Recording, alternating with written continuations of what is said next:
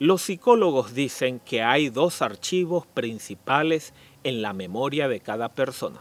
Un archivo está lleno de los fracasos, las caídas, los recuerdos dolorosos, los resentimientos por ofensas recibidas, las privaciones y los daños que nos han ocasionado. El segundo es un archivo de victorias.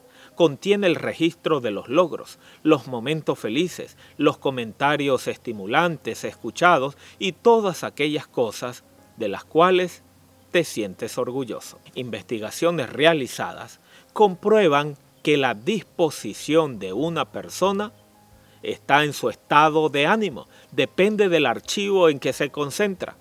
Mucho antes de que los psicólogos hicieran esos descubrimientos, los escritores bíblicos aconsejaron no poner la vista en los fracasos del pasado, en los recuerdos negativos, en lo que queda atrás.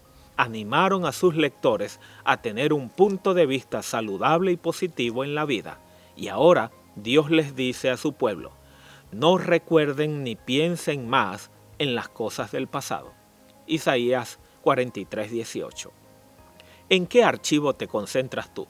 Muchos viven conectados a su archivo de fracasos, concentran su atención en sus desengaños, en sus heridas, en sus experiencias dolorosas, en sus días tenebrosos y en sus horas de pesar. Dios declara en su palabra que nuestros fracasos han sido puestos en el olvido, que nuestros errores han sido echados en lo profundo de la mar. Nuestras faltas fueron lanzadas tan lejos como la distancia entre el oriente y el occidente. Ten ánimo hoy a dejar de vivir en el pasado. Olvida lo que queda atrás y pon tu vista en lo que está delante. Si vuelves al pasado, considera tu archivo de victoria, aunque una sola victoria, acude a ella. Si no recuerdas ninguna victoria, recuerda el momento en que Dios te salvó. Esa es la más grande de todas las victorias. Y así habrá un mejor mañana para ti.